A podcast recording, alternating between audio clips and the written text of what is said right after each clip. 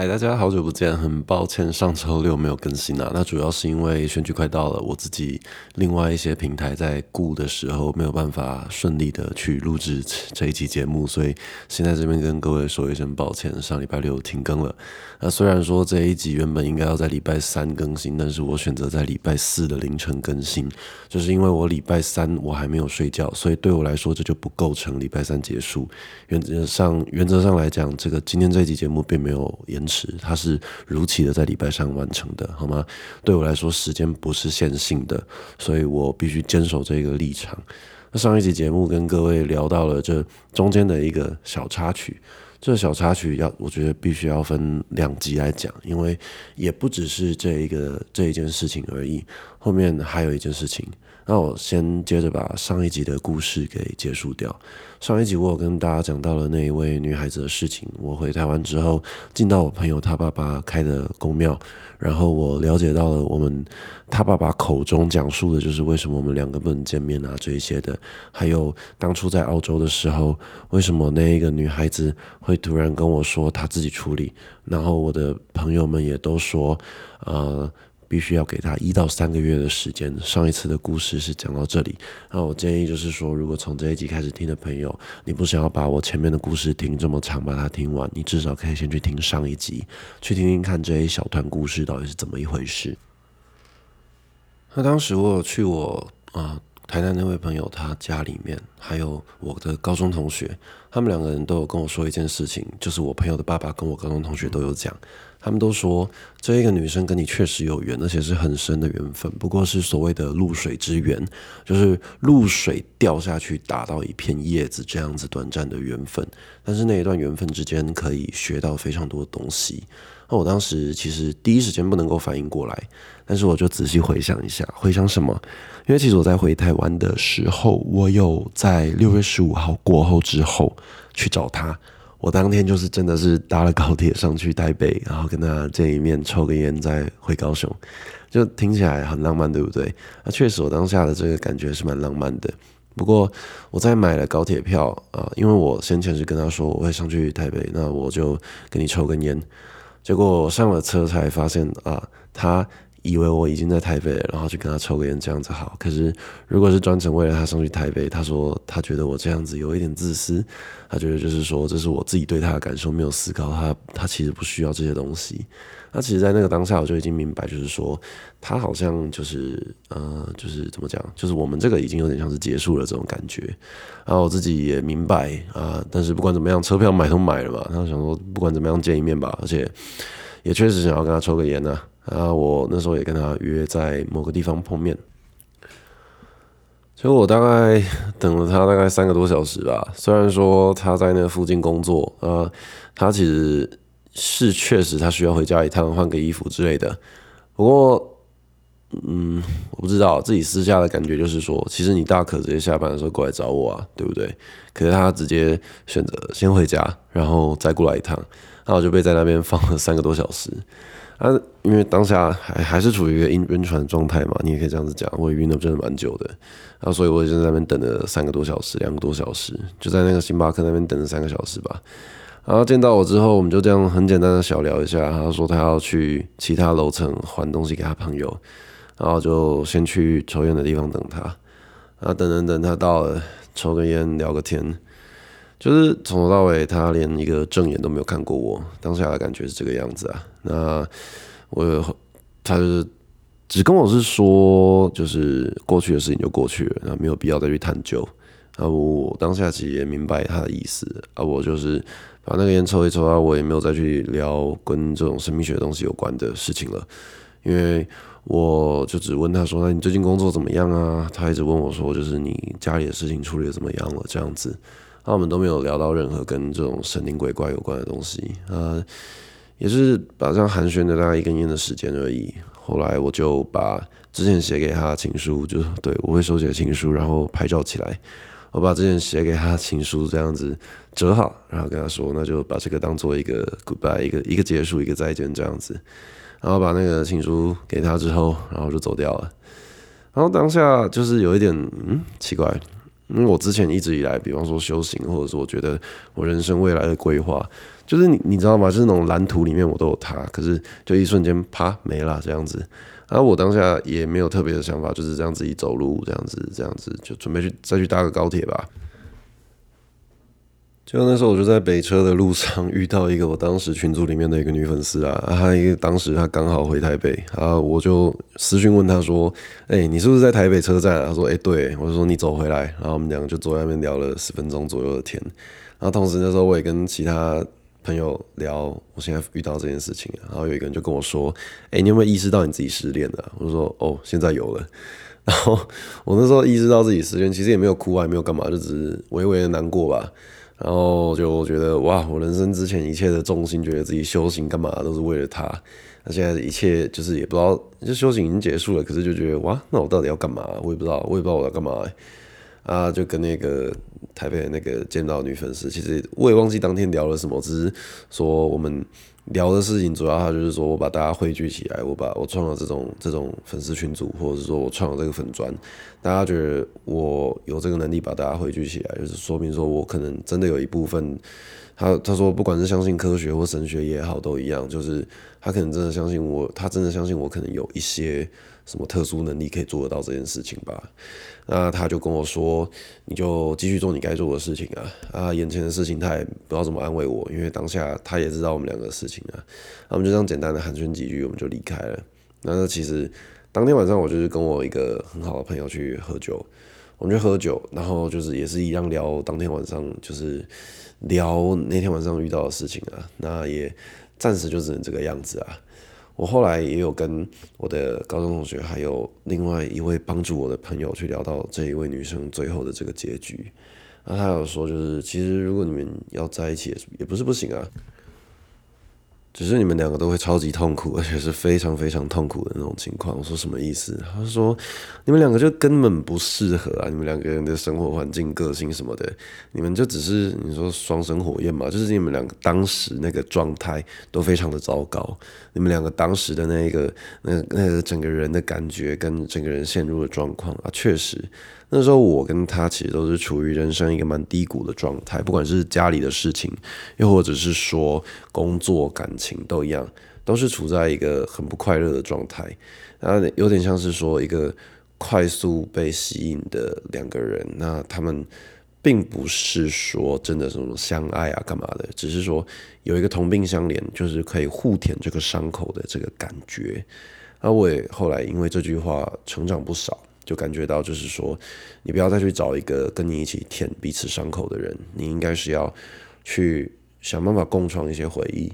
那这也是我体会到的事情啦。那这件事情看似就是这样子解决了，后来是直到某一天，因为我在一开始迷恋上那个女孩子的时候，我曾经跟我台北一位朋友讲，一个女生朋友讲，就是讲她的事情。结果他听完之后呢，他居然跟我直接讲出了那个女生的名字。我说：“诶，为什么你会知道？”他就跟我打了一个笑脸，然后说：“呵呵，这样子。”可是完全没有任何道理啊！我就不知道为什么他，他就只跟我说：“你你开心就好，我不会跟你，我我不会跟你讲任何事情啊。”然后后来是因为我回高雄，我跟他讲了这件事情之后，他才跟我讲说：“那那看来这件事情可以讲了。”我说：“什么意思？”他就说。你记不记得我跟啊，你们记不记得你们这些听众记不记得我跟你们讲过，我第一次遇到事情是我去台东都兰骑车的时候，那一次我回高雄，然后那个门自己打开又关起来的那一次，大家记不记得？你各位可以从试播集的第二集有讲到这个故事，你可以从试播集的第二集，虽然说我觉得录得很烂了，但是你们可以去听听看那个故事。那个故事有讲到我去台东都兰的时候，跟着我一个台北的女生朋友，我们两个一起骑一台野狼一二五这样子骑下去花东这样。那当时在台东的时候，我印象很深刻。我那位朋友他大部分的时间都在讲电话啊，中间有跟我感对感到很抱歉。他跟我讲的抱歉是说我我真的很抱歉，就是我必须一直处理这件事情。照理说，我应该好好跟你享受这一趟旅程的。啊，我我我我必须要处理我耳边的这个电话。我说怎么了？他就说他有一个台北的男生朋友一直在闹自杀。我说啊，什么意思？他就说就是感情的问题啦。那那个自杀的情况就是说，就就就一直要闹自杀，他觉得很烦，但是他又他又必须要去安慰那个男生这样子。然后我当下其实也没有特别在意，因为毕竟后来遇到更可怕的事情了。大家如果有听过之前的节目的话，应该都会知道。然后就跟他说：“哦，好，没关系，你处理你的。”然后在我跟那一个女生就是你说失恋，或者说这个关系结束之后，他说：“好，现在看来可以跟你讲当初发生什么事了。”他说：“我有耳闻，是因为我看你的一些动态，我有发现到你，你大概是在说哪一个女生。”然后，但是我会特别跟你讲的这这个事情，我会特别打一个你开心就好，是因为你记不记得我们那一年二零二二年我们去台东的时候，我一直在讲电话安慰一个男生，对不对？他说那一个男生是那个女生之前的伴侣，然后他说我真的不建议你跟那种女生走得太近啊，不是那种，就是说他不觉得我跟那个女生合适，他的意思是这个样子。然后我那时候当下就觉得哦，原来如此。那也确实，如果说我没有按照我朋友跟我高中同学的建议，或者是说我朋友他爸爸的建议，就是说什么留在高雄啊，度过这个修行。那你用科学的解释，就是说我一定会去台北啊。那我连一个工作都不确定的情况，我就为了爱这样子跑到台北去。然后我我可能租个房子，但是有可能真的跟人家快乐的相处一阵子啊。但是然后呢，你们你们的身份阶级差太多了吧？那那然后呢？我总不可能一辈子靠着梦想去支撑我创作干嘛？我总需要钱去过活。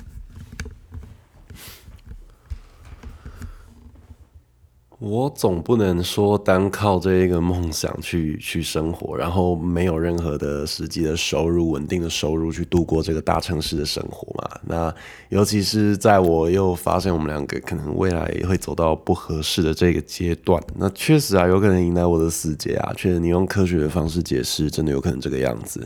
那你再回去刚刚讲的东西，我高中同学跟我讲的话，他说：“嘿，博士，你。”当初我跟你说过，你的事情，他的事情，就是你们各自处理。那事情必须等到三个月结束之后，我才能够跟你讲。那现在我觉得其实可以跟你讲没有关系了。当初我如果跟你们说，跟你说你们两个只有露水之缘，双生火焰，你听得进去吗？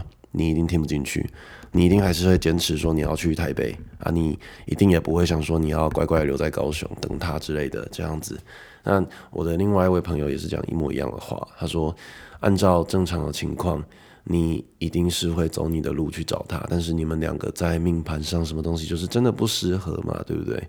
啊，我们两个就是经过了这一切，我的高中同学，还有我那位帮助我的朋友，跟我朋友的爸爸开公庙的那个爸爸也好，就大家讲的东西基本上都是说，我当下跟你讲什么，你一定听不进去。那事后你再仔细回想之前发生的事情，包含那一位闹自杀朋友的那个那一位台北女生也是，他们都是说，在那个事情发生的当下，你肯定听不进去啊。但是我们如果说把这个事情推到之后呢，你是不是就可以听得进去了？也就是说，在那一个当下是这个执念，还有这个欲望，不管是性欲也好，或者是名誉也好，有可能也是贪求他的这个名誉啊之类的，不一定。但我不是说我贪求他的名誉，我只是说有可能因为各种的欲望，我并不是对他产生一个感情，而是单纯的被一个东西给吸引过去。虽然说人跟人之间相处都有所谓的吸引啦，但是这个吸引是相对来说比较不这么健康的吸引，它可能是一个执念，就是我执着我放不下，我觉得他就是我的，即便我跟他有过这一段缘分，他就是我的，但是我终究是放不下，对不对？那这件事情过后，我有学乖吗？我必须坦诚跟你们说，完全没有，我完全没有学乖哦。我还是一样用博士的方式去，就这样子发文啊，跟大家开玩笑搞笑。那在今年大概就是嗯八月的时候吧，八月九月的时候，我那时候偶然之间有认识一个女孩子，那也是住北部，那我们当下也是就是瞬间一拍即合的那种程度。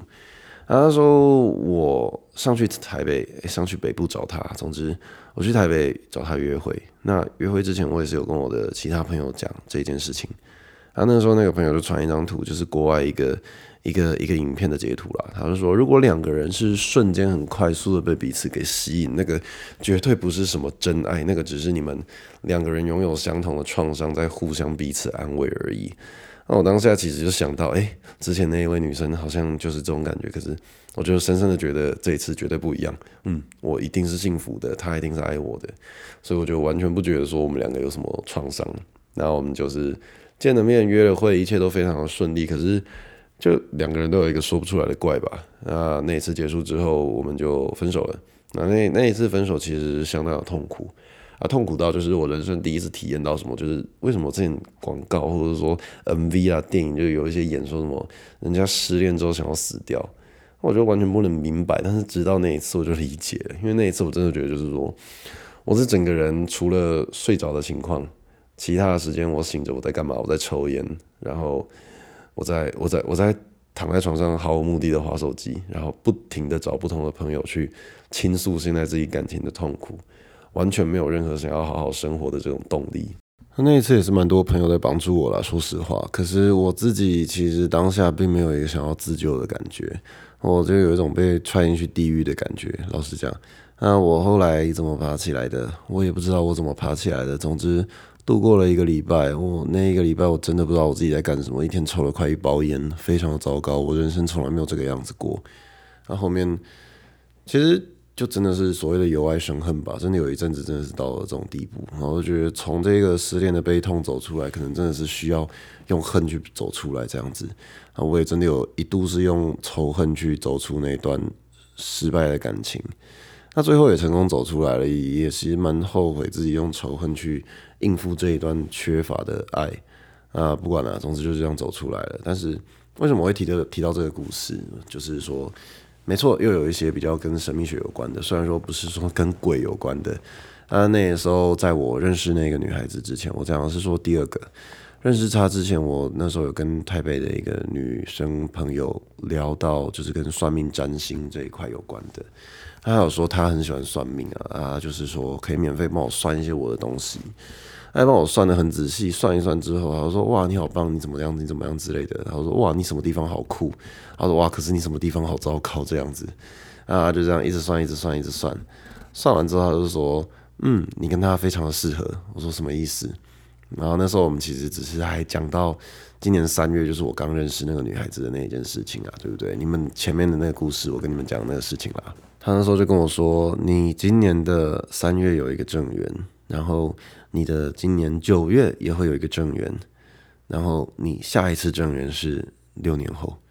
我当下就是有点吵，就是六年后诶，什么意思啊？那也就是说这一个正缘我不好好把握就完蛋了是吗？他说也不知道诶，总之正缘就是可能他会给你一些生活上的启发跟一些意义，但是它不一定是好，不一定是坏，所以无需放太多的这种心态在上面。那我当下也也听得有点模糊，也不太理解他到底在跟我讲什么东西，所以我就自己过我的生活，也没有特别去把这件事情放在心上。啊，中间我有上去台北找找朋友喝酒，然后也有找那一位女粉丝一起去喝酒，但是我们中间也没有特别去聊到这种算命的东西啊。那因为我前面就已经跟他讲过，就是说我。没有很想要用神秘学的这种东西去了解到我的感情，因为我觉得人是独立的、独立的个体，我们有自己的私情，我们有自己的儿女私情，这是我觉得神明做不到的事情。那我也是因为这个原因，我就跟他讲说，我希望你不要算我的感情啦。那前面会跟各位讲说，他说我三月、九月各有一个正缘，是因为我那一天喝醉酒了。那我喝醉酒之后，我就希望可以算出一些。我不应该知道的东西，他就跟我说，我三月九月各会有一个正缘，这样。那到了九月，也真的如期发生了那个正缘啊。然后他也跟我们讲了啊，他也跟我讲了，就是我们两个多多配啊，或者说我们两个之间的相处模式之类的。啊，就是有些时候，这你也不知道怎么形容，就是真的准到靠北这样子，就真的完全都被说中了那种情况。那我当时就跟他说，哎、有没有人跟你说过你很会算命啊？他说。嗯，可是我觉得我懂得很粗浅的这样子，他是很认真的，觉得自己懂得很粗浅，他就有点像是说啊，这个不就网络上查一查就有了？可是他实际上懂的东西是绝对不是网络上查一查就可以知道的，他是知道很多小细节，就是可能很多人跟他讲到底发生什么事之类的。那我当下就跟他举了一个例子，我说有一个国外的影集是讲一群小朋友要去对抗异形，每一个怪物就是有不同的那种可怕程度，那每一个小孩都有不同的特殊能力，那他们最后都是要用那些特殊能力去打赢那些妖怪。可是每一个小孩都有一个特殊能力，那那个主角一直找不到自己的特殊能力。直到某一天，他半夜的时候看到一个妖怪逼近他们的寝室，他就尖叫大喊：“妖怪来了！妖怪来了！”然后所有人就起来，他说：“在哪里？在哪里？”他就说：“在那边。”那大家就很合力的一起把那个妖怪给打掉了。那打掉的时候，大家就说：“你为什么看得到妖怪？”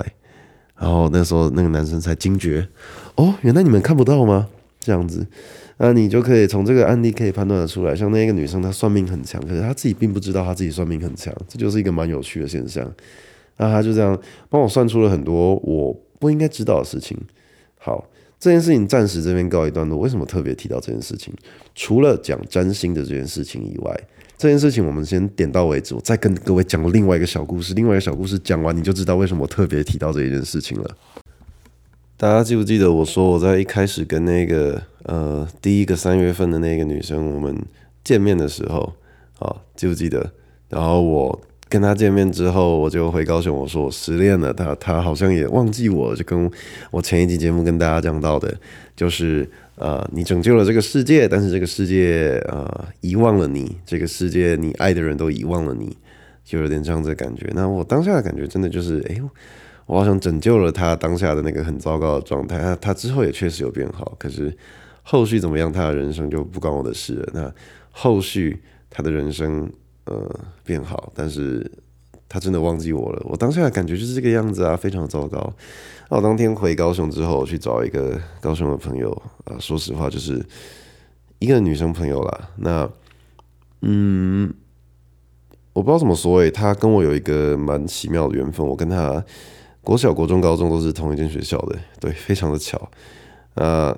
中间也是有 small talk 有小聊，但是就是直到我后面创那个粉丝俱乐部的群组，就他偶然之间加进来了，他就是有一起出去就出去玩啊这样子，我们可能就是拍一些当时我自己在拍的一些跟女粉出去见面的这种好笑的图文企划这样啊，那跟他出去玩，呃，第一天就是去我高中同学的那个道场，就是大家记不记得我高中同学？我跟各位说过那个高中同学的道场。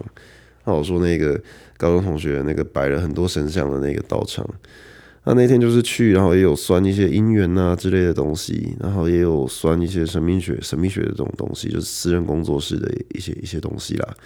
那在这个节目，我基本上不会帮谁去打广告，就是不想要走，没有说很想要走，就是靠着宗教灵学这种东西去怪力乱神去去赚钱或帮人家赚钱，所以。很多人来私信我，就是问想要问我哪些资讯，就是我会说，就是以不收费的方式，可能可以帮你转介，但是不会说什么啊，这个技改三千块啊，这个问世两千块，不会不会用这种方式啦。啊，这这岔开了，只是跟各位讲一下，就是我去我高中同学那边发生的事情。那我去我高中同学那边发生的事情，就是他那个女生有算姻缘啊，那算一算之后回来回家。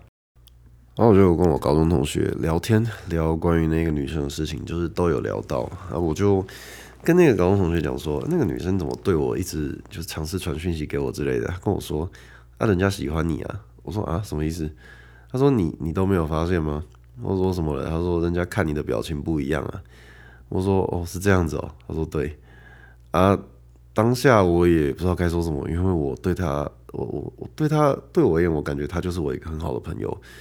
大家记不记得前面一开始我被二姑下咒前几集节目的时候有讲到，我去国中国小的学校，然后我们想要去那个操这个司令台抽烟，去去去走廊抽烟的那个那个故事，他就是当下陪在我旁边的朋友啦。那我们两个那一阵子都很常一起相处，可是就是没有发展到这种男女情愫的关系。那只是那个女生也有送我一些礼物。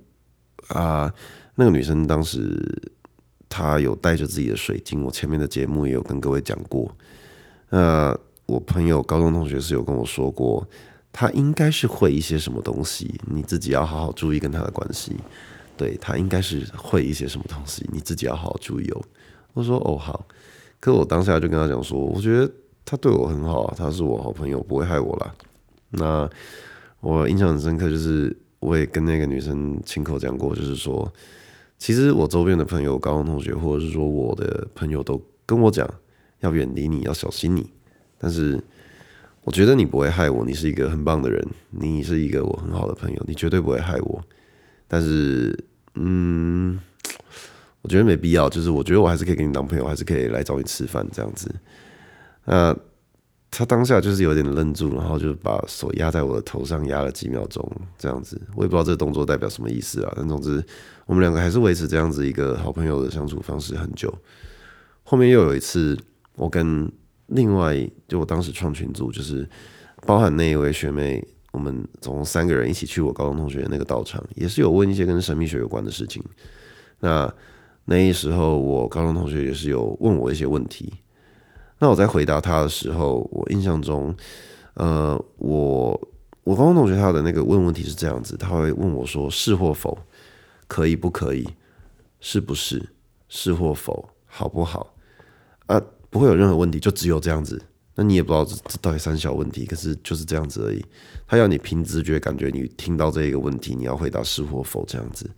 那我当下就是照着他的意思这样回答是或否，因为他说要从这些直觉反应判断出一些一些东西，就详细的我也不理解啦。但总之，他要求我这样子回答他的这个过程中哦。就在其中一题，我准备要回答之前，我突然看到了跟那个呃那个那个那个女生对到眼，就是那个学妹，我跟她对到眼，然后那一次的对到眼不像是普通的对到眼，很像是她在瞪我，啊也不知道到底是在瞪我还是怎样，就是感觉到他的那个眼神超级锐利，而且是那一瞬间超级锐利，那我当下就是甚至是有点不舒服的那种感觉。他就感觉他的眼睛有一个东一把刀这样冲进我的眼睛，然后就吓到。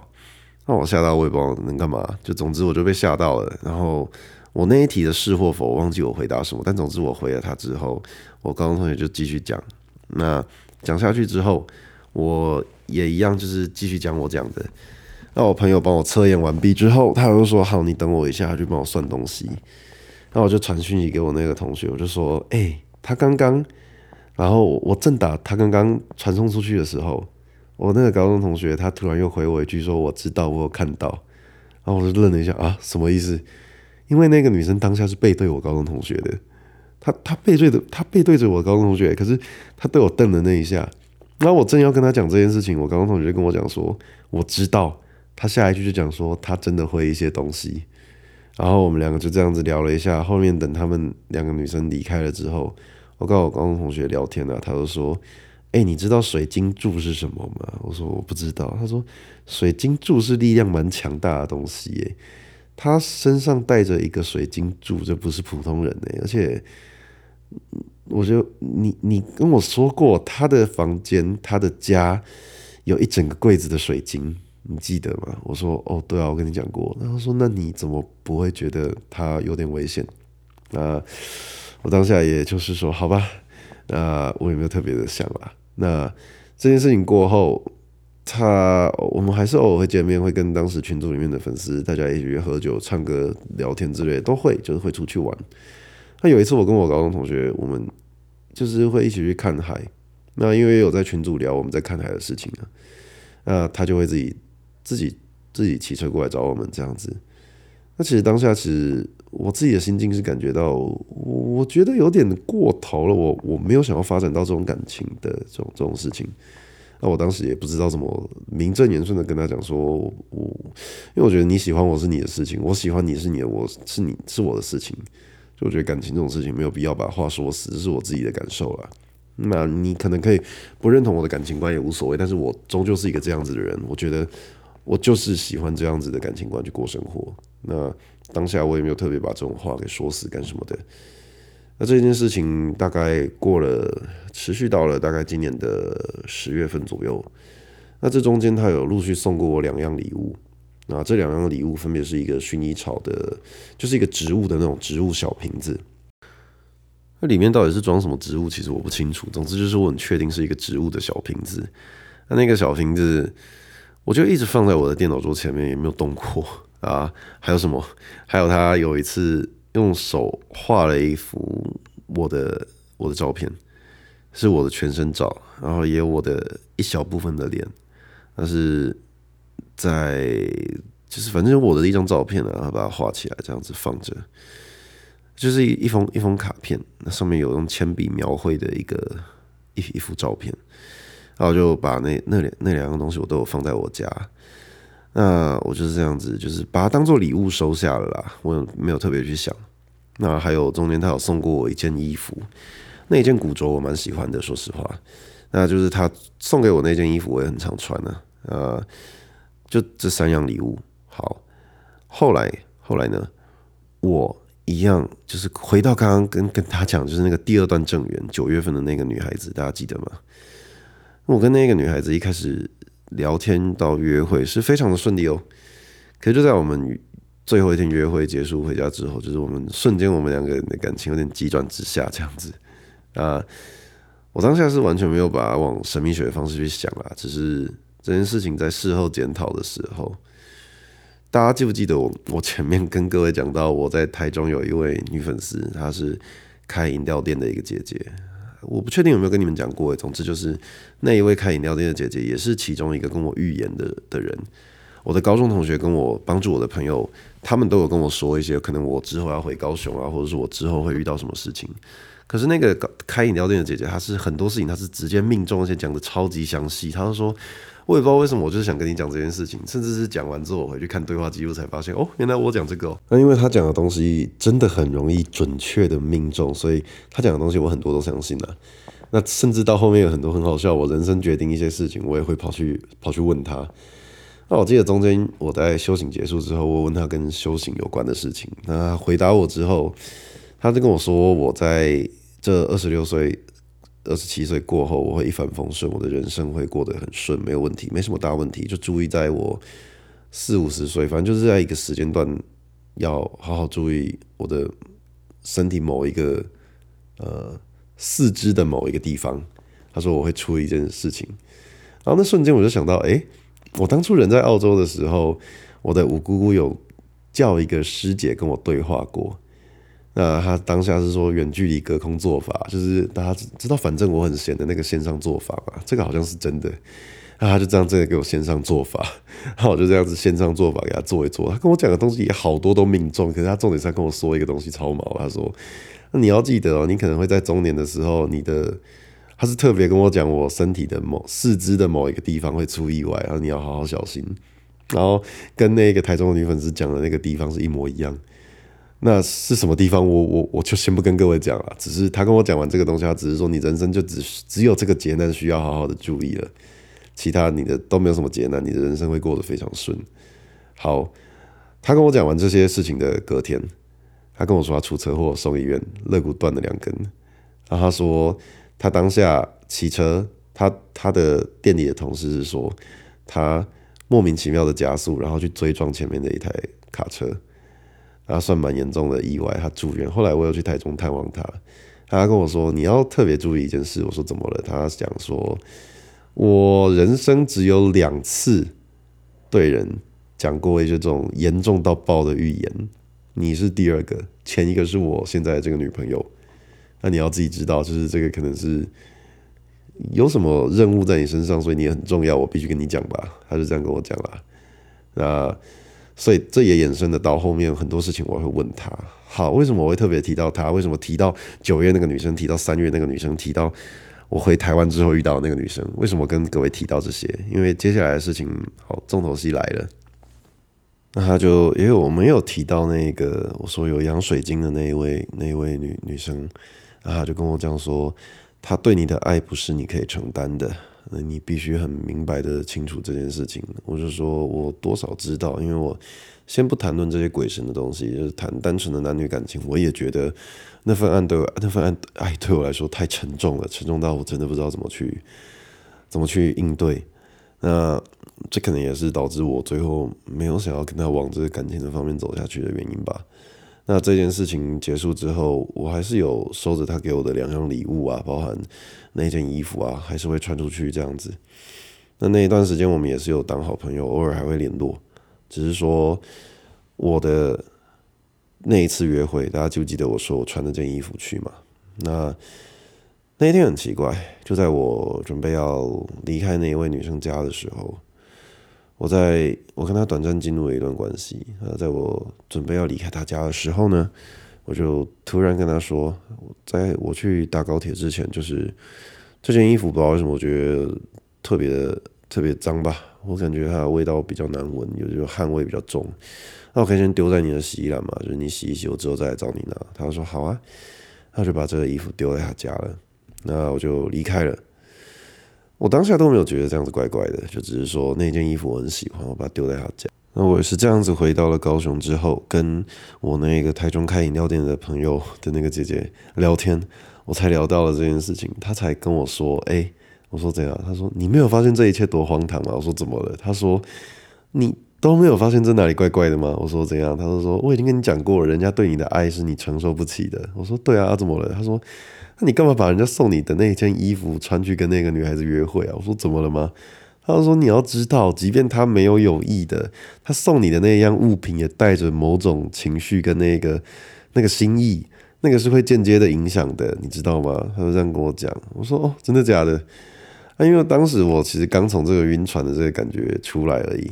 啊，当下我只是有点傻眼，就是啊，真的假的？那所以说那件衣服毁了我的感情嘛？他说也不能这样讲，也许你跟那个女生的缘分就真的只是这几天而已，但是就真的只是这样短短的几天而已。啊，你就不管不管这个时间啊，只是说你跟她那个女生，你也有可能是露水之缘，因为确实我从这两个女生三月跟九月的两个正缘，我跟他们的相处最终都不是好结局，但是这两段感情都让我中间体验到非常非常深的一些学习。我真的学到很多事情，只是在第二件事情的这个走出来的过程中，我还一直有一种就是我不要学习，就让我好好谈一个恋爱会死嘛这种感觉。呃，我也不能去抱怨什么，就总之就这个样子啊，就结束了。啊好，他说那一件衣服带着某些的思念，还有说这种喜欢你的这种感情之类的，那它间接会造成一些可能会断了你的因果啊，或者是断了你的姻缘啊，或者说。促成一些原本不该促成的事情，总之就是这个意思。那你的衣服现在留在他家，就是可能恰恰巧有一些磁场影响到了那个女生吧。那事情也已经发生了，也没必要去探究了。总之就是，你现在就请那个女生把那件衣服丢了吧，也没有必要请她寄回来高雄给你，因为寄回来高雄给你的话，就正好。如果说那个女生真的会下一些咒干嘛的话，嗯，那个等于就是说正中她的下怀吧，大概是这个意思。然后说你就是让那个女生把那个衣服丢了，这样一切就说得通，因为他会知道是那个女生把那件衣服丢掉的。你们两个现在分手了，那那件衣服他把它丢掉，丢掉前任的东西是很正常的事情，所以他不会怎么样。那你就不要打草惊蛇这样子。我说哦好。然后就跟那个那个当时那个女朋友讲说，那那前女友啦，对，我就说你把那个衣服丢了吧。他说好像为什么？我就说不管了，你就丢吧。啊，就说好丢。然后我们之后就没有什么再联络了。啊，丢了之后，我那个台中饮料店的姐姐还有问我一件事情，说，哎，你自己想一下，他还有没有送你其他东西？我就跟他说，哦，有啊，就是我书书桌上面、电脑前面那个小玻璃罐子，还有。我放在我梳妆台上面的那个画像，他说：“干，你疯了吗？”我说：“怎么了？”他就说：“你都没有意识到这些东西不应该放在这些地方吗？它放在你的卧房，你睡觉的地方；它放在你工作，你在书写东西的地方，你都没有发现这些地方不应该放他给你的东西吗？”我说：“我没有发现诶。”他说：“好，那你现在发现了，把它丢了。”他说：“啊，不行，不能丢。”我说：“怎么了？你丢了，他就会发现你把它丢掉了，所以你不能够把它丢掉，你要把它放在一些。”比较弱一点的地方，然后我就拿了一个红包袋，还有当时刚好身上有几张符纸，然后就把那些东西这样包包，然后丢在符纸里面，然后我就把它放到我家里的某一个柜子里面。那他说这样很好，就是把他的力量暂时封印住啊，因为他也暂时没有办法到你家，他也不知道为什么那个东西可能他控制不了了。如果他会的话啦，那如果说你把它丢掉的话，他就一定会知道。各位。知道这件事情嘛，对不对？好，为什么我会想要跟各位录我的感情事这两集节目？上一集跟这一集，为什么呢？因为上一集节目在上礼拜三半夜我录制的那个时候，我当下正好在整理一些东西，包含我以前的粉丝群组。我把这些东西整理清楚，整理掉相关的讯息之后，我发现他对我的敌意超级的深。深到就是有些事情已经影响到我的一些决策了，甚至我我总之我把它封锁了，我觉得真的非常的糟糕。他后面给我的感觉，我真的觉得很糟糕，我真的很不舒服。那后面我就把它封锁掉了。可是在这之前，我们还是可以正常当朋友，偶尔聊天的。只是在某一个转捩点之后，发生了一些群组之间的事情，那我就非常的不开心啊。我有发表一些言论，那总之在那件事情之后，他对我态度改观很多。那我也因为他的改观，我觉得这个朋友我当不下去了，我就把他封锁掉了。我很少来封锁别人的，但我那次真的把他封锁掉了。那封锁掉，我就连带想到他柜子里给我的那些东西，我就过去把他柜子打开，把那个红包袋拿出来。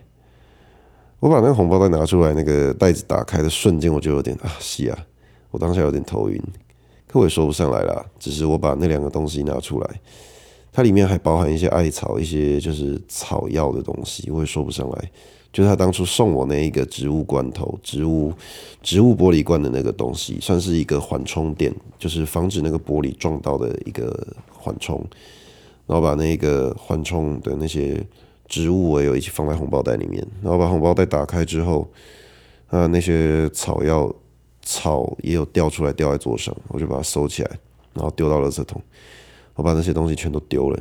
就在我丢掉的当天晚上，我准备出门的时候，我准备出门的时候，我正就是弯腰拿我的东西啊。那我弯下腰那瞬间，我全身感觉发冷，然后我的头是有点瞬间冒冷汗的感觉。那我也说不上来为什么会这个样子。总之，我还是决定必须出这一趟门，因为我当时当天晚上有一件事情一定要出门一趟。那我就全身瞬间有点颤抖吧，那晕快要晕过去的感觉，可是我就把身体这样撑起来，然后就感觉哎没事，那我还是一样出门，我把门打开关起来锁上，快要进天地的时候，发现不对，我的钥匙少了一只，我转身发现我的摩托车钥匙掉在地板上，然后就把摩托车钥匙捡起来，把它插进去我的安全，就是我的钥匙圈里面，然后我。骑车骑到一半，快要到目的地的时候，啪，引擎熄火了。去检查，引擎坏了。那幸好那个老板借了我一台代步车啊，我的那个野狼业务就在那边修理那个引擎。对，就是这么诡异。我回家之后，我再仔细回想这一切，包含到那一天深夜，就是我睡醒那时候是半夜五点多吧，凌晨五点多我睡醒，我觉得这一切，嗯。因为我把他的东西丢到垃圾桶，可是那一包垃圾我还放在门口，没有拿下去楼下的垃圾场丢。我就有一种感觉，那两个东西好像在影响我的一个错觉。我说了，就是我经历这么多，我自己尽量不会怪力乱神的人。但是在当下那个感觉，我就觉得是垃圾桶那两样东西在影响我，包含我的那一阵子，我超容易头晕。我我说真的，那几天我头晕超级严重，真的就是那几天。我的头晕超级严重，那我也说不上来到底为什么会这个样子，就是一瞬间，就在我打开那个红包袋之后，那我当下是甚至有点感觉到可怕的一种感觉。那我当时就按照我以前学到的一些方式去设结界啊，然后把坏的东西赶走。那按照的一些该做的步骤走一做一做，然后把那个把那一包垃圾拿下去楼下丢，结束之后。那个晕眩的感觉又持续一天才不见，那也就是因为这件事情发生，那个晕眩的感觉不见了的时候，我才想说，那干脆把这个东西当做一个番外篇好了，顺便可以跟各位解释我去年年中的事情，还有这中间的一些小故事、小奇闻异事。那大家可以当做一个番外篇，同时也可以了解一些我的人生的一些经历吧。那还有就是对这件事情的一些看法。那不管如何，就是很谢谢你收听到了现在。呃，我之后也会持续的把之前的故事给它补完。那只是要再次的跟各位说一声抱歉，上礼拜六这个停更了，那是因为我真的忙不过来。那我这个礼拜六的节目会不会停更，或者说会不会如期进行举行，我都希望大家点击节目资讯栏的第一个链接，加入我的 Instagram。我的 Instagram 账号里面会。主要会放我的 Podcast 跟 YouTube 的更新，还有我自己在 Stress 上面写的一些文章。那有任何 Podcast 相关的动态，我都会放在我的 Instagram 上面跟大家介绍。就是如果你追踪我的 Instagram，相对的就是你也可以问我问题。你问我的问题，我就会在 Instagram 上面回你，也会在节目上面可能有意义的事情会拿来跟大家讨论。那原则上没有意外的话，下一集节目我会出一个 Q&A，啊，也有可能我心血来潮出了其他单元都不一定。就是大家对于这一切鬼故事有非常多的疑问，那我可以针对那个东西做一个 Q&A，把大家的疑问通整起来，好好的 Q&A 一下。那也有可能是做其他东西啊，对吧？那不管怎么样啊，对，就是选举要到了，呃，在这边大家提醒大家，不管你投谁，都记得去投票啊，因为你必须实践你的这个民主的精神。呃，你投了这个人，你才之后才会知道这个人有多烂。所以我觉得大家都会说，你应该说服谁，说服谁投谁啊？我说没有必要，就让大家去投。投了之后，他真的当选了，你开心；之后你后悔，那你才会理解为什么不应该投他，对不对？所以我不会阻止说大家去投谁啦。那之前有加入过我粉丝群组的各位，就是先跟你们说一声抱歉，因为我有一些我自己选举上的考量，就是我自己的政治理念。我把它暂时开放成为了一个政治群组。那在选后之后，我会有一些改动啊，只是说这段时间对原本只想要听鬼故事的人比较抱歉，就先跟各位说一下，这个跟各位说明白。那原则上我们就是这礼拜六再见，会不会有停更，会不会延迟，就在 Instagram 上面再跟各位公布啦。那以上就是今天的节目，希望你各位喜欢，我们下次再见啊。对了，那个周边产品卖得不错，谢谢各位。对，那之后会推出钥匙圈系列。如果说各位想要支持我的话，也欢迎你点击第二个资讯栏去我的商城逛一逛。那我的杜芬舒斯博士在 Stress 在 IG 在推特在脸书在 YouTube 还有 Podcast 各个平台都有我的节目。也欢迎你点进我另外一个频道杜芬舒斯博士。最近选战我会聊一些跟政治有关的东西啊，之后也会聊一些跟我的人生跟一些我的一些访谈啊，或者说聊一些议题。就我有两个 YouTube 啊，这个 Podcast 频道啊，欢迎各位都订阅起来。那呃，非常感谢你听到现在，我们下一次再见，拜拜。